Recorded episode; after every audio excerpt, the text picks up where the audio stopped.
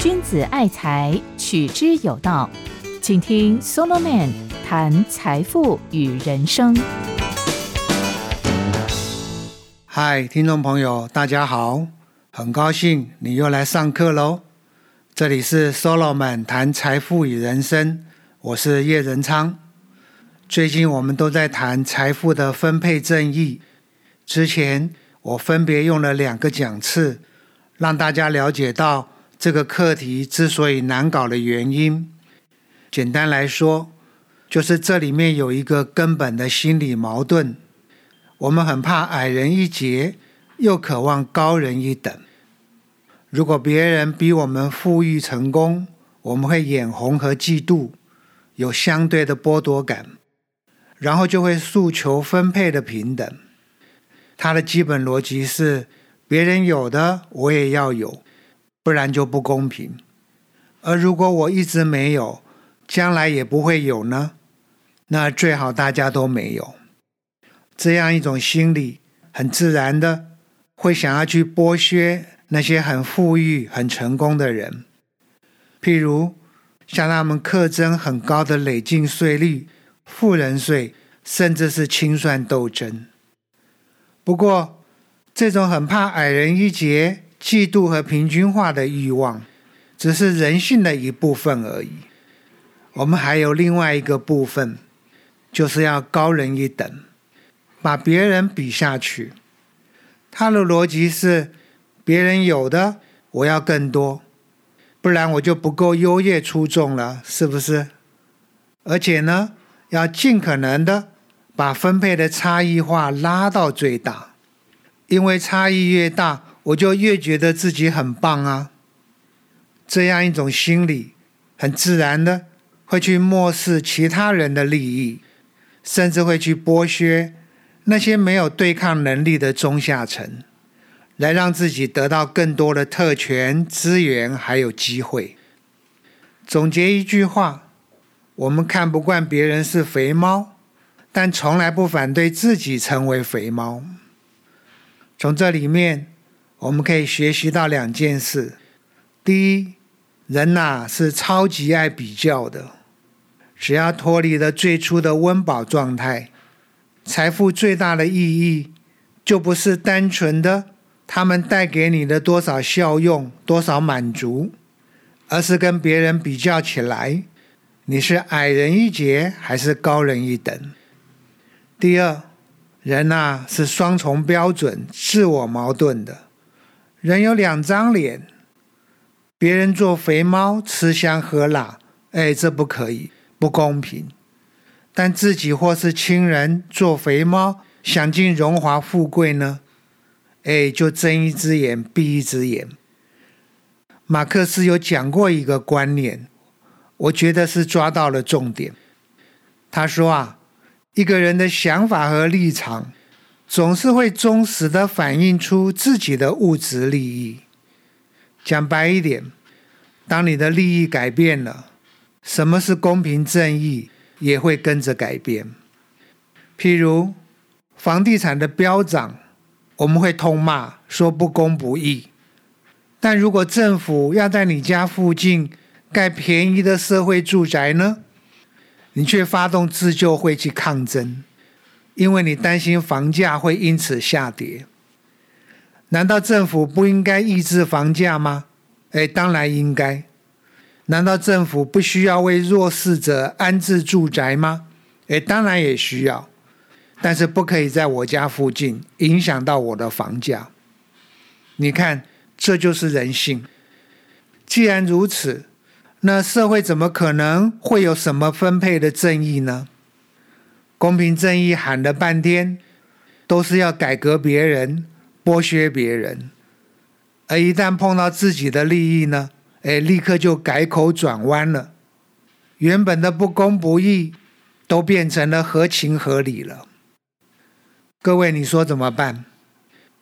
我想第一个啊，我们要认清楚，这两个矛盾的人性心理是拿不掉的，是一定会出现的。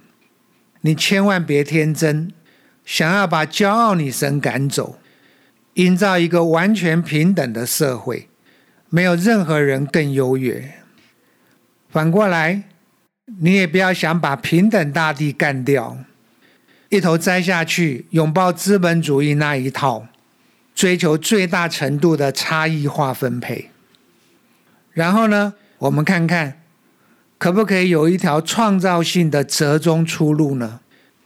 既能够兼顾这两股你根本拿不掉的人性力量，又能够缓解他们各自所带来的弊病。或者，我换一个话来说，可不可以既公平又繁荣？各位，你觉得可能吗？这会不会是一个 mission impossible？不可能的任务。不管怎么样，至少我们可以试试看。在我的书里面，我就提出来了一个方案构想。我给他一个比较简单的称呼，叫做 PMS。这里的 P 指的是专业的 （professional），M 呢指的是温和的、有节制的 （moderate），S 指的是阶层化。Stratification，这三个英文字母代表了整个架构最核心的三个要素。而进一步的，为了能够更具体的传达我的想法，我给这个方案构想归纳出了四大原则。第一个是要建立分工制度的理性和专业化，这是财产分配的前提和基础。你一定要先有繁荣富裕，才能谈分配，是不是？如果整个社会是贫穷落后的，再怎么分配都很悲哀啊！谈分配的平等，绝对不能大家越分配越贫穷。分配问题的解决，一定要包括一个内涵，就是能够繁荣富裕。这当然是一个复杂的问题。但其实，它有一个很简单的原则，而且我认为是一个保证有效的原则，就是理性和专业化的分工。这里面的道理，我后面会再详细来讲。我先把我的方案构想里面的四大原则给各位做一个整体的简介。除了理性和专业化的分工，接着。第二个大原则是差异化的报酬分配。这一点啊，是针对人性里面那种对高人一等的渴望，我就顺水推舟，把它转化为迈向繁荣富裕的一种最旺盛的动力。这里面有一个很重要的界限，就是差异化要到什么程度？对于这一点。我可是有一个标准、一个上限的，只要能够吸引到最优秀的人才，还能够鼓励他们努力勤奋，哎，这样就够了。绝对不是没有节制的去追求最大程度的差异化分配。再来，第三个大原则是对上层社会的节制。第四个呢，是对社会底层的照顾。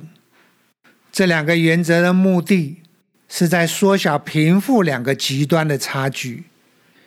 不过，听众朋友，你千万不能误会哦，我完全不是为了分配的平等，或追求什么福利国家的理想。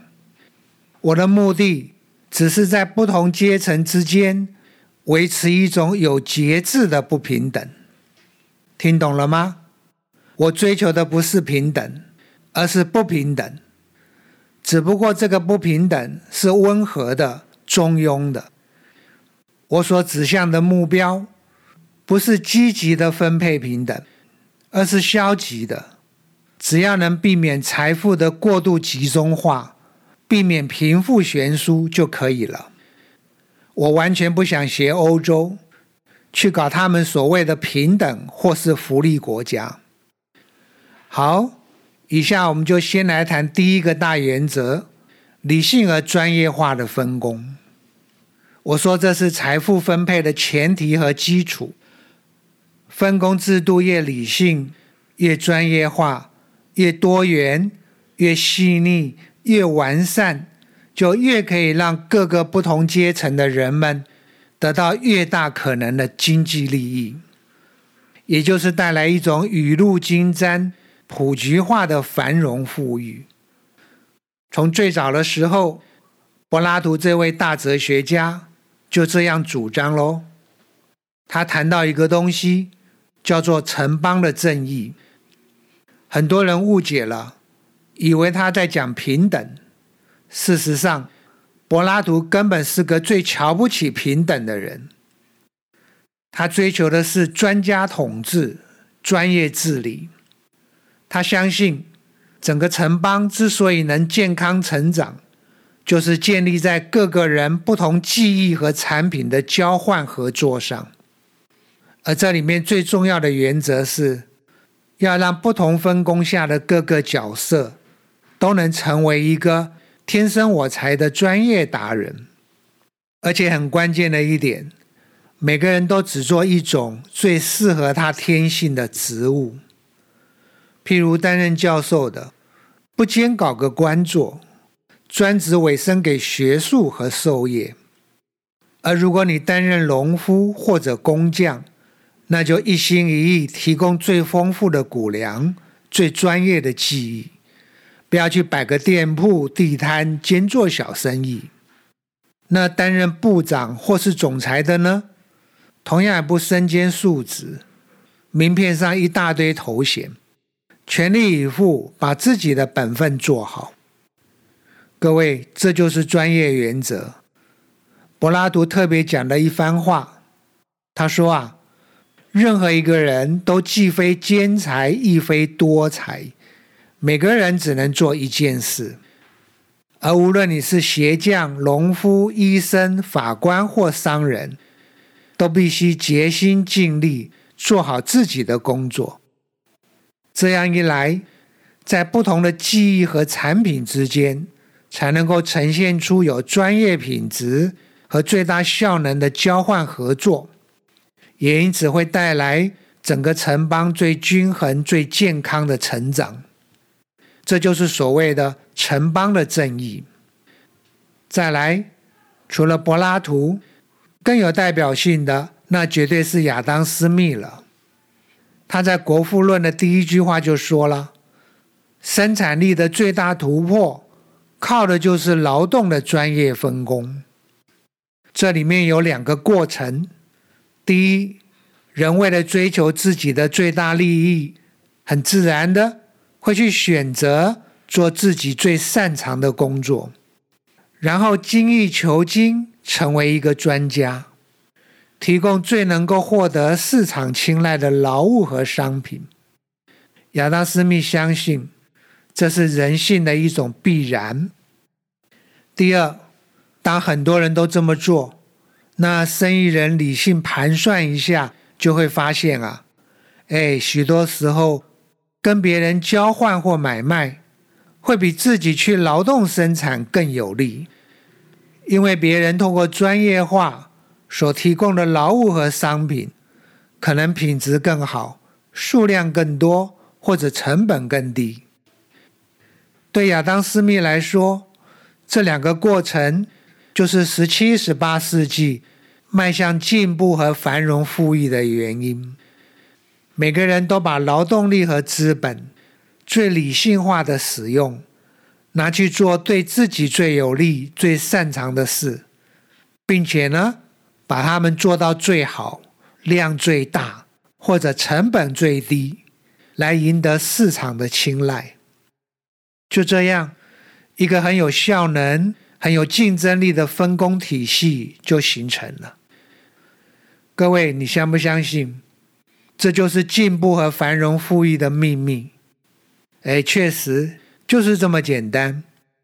难怪啊，韦伯这一位大师会把西方的现代化直接定义为理性化。他非常清楚，西方近代以来几百年的进步和繁荣富裕。主要就是受惠于这个东西。按照韦伯的看法，最有代表性的是所谓的科层体制，（bureaucracy），它的特色就是高度的理性化和专业分工。韦伯直接告诉了我们：如果不是理性和专业的分工，近代资本主义所追求的进步和繁荣富裕，只会是一场白日梦。不过很遗憾，道理上虽然就是这么简单，但社会的现实情况呢？哎，却总是让这个道理啊困难重重。就比如说吧，小明有高铁土木的专长，但毕业后却因为市场早已经饱和了，只能去做销售的业务。李四到国外读了好几年的书，回来以后。没想到台湾的薪水这么低，干脆自己做老板，开了一家咖啡店。小丽很有爱心，是专职的护理师，但受不了长期的加班熬夜，改行去当幼稚园老师了。还有阿蔡，是个平庸的纨绔子弟，却接掌了父亲的事业，靠着家族的裙带关系吃香喝辣。当公务员的王五呢？哎，他很勤奋努力，奈何由于省级因素，经常遭到排挤，还经常得放弃自己的专业判断，配合长官在政治上的考虑。哎，小五呢更丑陋了，明明是个大外行，却被总统指派到国营事业当董事长，既是酬庸，又兼选举操盘手。再来，我相信大家都知道，在官僚体系里面有一大堆拍马屁的文化，偷偷摸摸的利益输送，谁管你什么理性和专业呀？听众朋友，我上面讲的这些例子，我相信就在你的周围经常出现，他们都不是在做自己最擅长、最专业的工作，是不是？当然也就不必期望。他们在分工体系中可以成为一个专业达人了。从这里，各位有没有体会到，一个社会要形成理性和专业化的分工制度，真的是困难重重啊？那让我们来归纳一下上面的这些例子碰到了哪些障碍？你看，有的是因为市场的规模太小，有专长没有职缺。有的是因为老板很抠，不愿意高薪聘请专业的人；有的是因为劳动条件的压榨剥削，搞得员工受不了；有的是因为家族的接班传统，孩子不怎么样却做董事长；有的是因为政治上的意识形态或官僚集习的大环境，导致理性和专业被排挤了。还有的是因为既得利益的考量、酬庸和特权，根本就践踏了理性和专业。各位，这一切啊，我通通归类叫牛鬼蛇神，叫做肮脏的手。我为什么要这样说呢？因为亚当·斯密把劳动分工的理性和专业化看成是一个自然而然的过程，背后有一只看不见的手。在那里塑造、琢磨，很自然的在完成这一件事情。但真的是这样吗？我不太赞成亚当·斯密的讲法。我认为，一个社会要形成理性和专业化的分工，绝对不是自然而然的。它需要有大幅度的改革，改革掉背后的那些肮脏的手。改革掉那一大堆的牛鬼蛇神，那些肮脏的手，还有牛鬼蛇神，同样是看不见的手哦。他们在台面下偷偷摸摸的硬做，害了很多人根本没有机会，或者是没有自由，去扮演好自己认为最专业、最称职的角色。结果呢，让整个社会走向了低收益、低效能。那这样，你还谈什么进步和繁荣富裕呢？好啦，以上就是今天要跟大家讲的。我归纳一下，不管财富要怎么分配，前提是要有财富可以分配，是不是？所以呢，谈财富的分配，一定要包括一个内涵，就是怎么样繁荣富裕。我的第一个答案是，用理性和专业作为最高原则，主导一切，来建立完善的、有竞争力的分工体系。而这样一个东西，是不会自动从天上掉下来的。它困难重重，你得大刀阔斧的改革，扫除掉市场里面那些肮脏的手，赶走那些践踏理性和专业的牛鬼蛇神。下一个讲次，我们要进入我的方案构想的第二个大原则，就是差异化的报酬分配。期待到时候跟大家再一次空中相会。我是叶仁昌，你现在收听的是 Solomon 谈财富与人生，拜拜。财宝在哪里，心也在哪里。人生的财宝都在 Solomon 谈财富与人生里。